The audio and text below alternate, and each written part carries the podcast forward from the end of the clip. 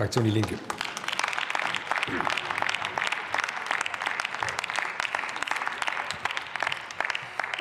Sehr geehrter Herr Präsident, meine Damen und Herren, man muss sich das ja noch mal vor Augen führen. Der Grund, warum wir uns heute überhaupt erneut noch mal mit dem vorliegenden Gesetz beschäftigen müssen, ist, dass die Ampel kurz vor Weihnachten übel zu tricksen versucht hat.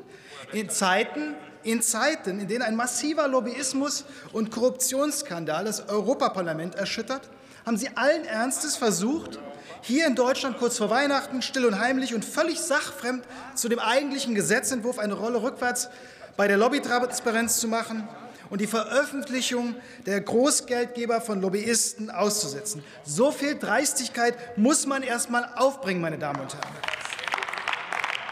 Allein, allein dem Bundesrat und ihrem Dilettantismus haben wir es zu verdanken, dass Sie damit nicht durchgekommen sind und dass Sie diese Pläne im Lichte der öffentlichen Aufmerksamkeit jetzt doch wieder aus dem Gesetzentwurf streichen mussten, dass wir kein Wort der Entschuldigung von der Ampel hier gehört haben. Das sagt schon viel. Das lässt einen wirklich nur noch fassungslos zurück, meine Damen und Herren.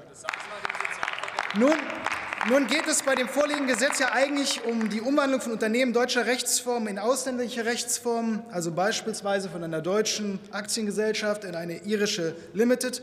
Und ich will mich hierbei auf einen zentralen Aspekt konzentrieren. Denn leider wird unter anderem mittels solcher Rechtsformwechsel seit Jahren die Unternehmensmitbestimmung in Deutschland ausgehöhlt. Den Beschäftigten und ihren Gewerkschaften wird so ihr eigentlich verbrieftes Recht auf wirtschaftliche Mitbestimmung geraubt. Und damit muss endlich Schluss gemacht werden, meine Damen und Herren. Mit dem heute hier vorliegenden Gesetz werden Vorgaben für die genannten Rechtsformwechsel geschaffen. Das ist dem Grunde nach zu begrüßen. Und zu begrüßen ist auch, dass Sie den Gesetzentwurf der Bundesregierung auch auf unseren Hinweis hin ein wenig nachgebessert haben. Gut, dass jetzt klargestellt ist, dass die Registergerichte vor Ausstellen einer Formwechselbescheinigung nach Anhaltspunkten suchen müssen, ob dieser Formwechsel den missbräuchlichen Zweck verfolgt, allein die Unternehmensmitbestimmung zu umgehen. Auch die neu eingefügte Nennung konkreter Anhaltspunkte für eine solche vertiefte Missbrauchsprüfung ist im Grunde nach richtig. Doch konsequent wäre es, dass bereits das Vorliegen einer dieser Anhaltspunkte für sich genommen eine vertiefte Prüfung erforderlich macht. Das heißt, immer dann, wenn keine Wertschöpfung im Land, dessen Rechtsform das Unternehmen annehmen will, erbracht wird, oder immer dann, wenn der Verwaltungssitz des Unternehmens in Deutschland verbleibt und nicht erst, wenn alle aufgeführten Anhaltspunkte erfüllt sind. Hier nutzen die vorhandenen Spielräume leider nicht gänzlich aus, und es bleibt zudem offen, Frau Wegge, ob sich die Registergerichte in der Praxis wirklich als das Bollwerk gegen diese Form der Flucht aus der Unternehmensmitbestimmung erweisen werden oder nicht. Ich komme zum Schluss.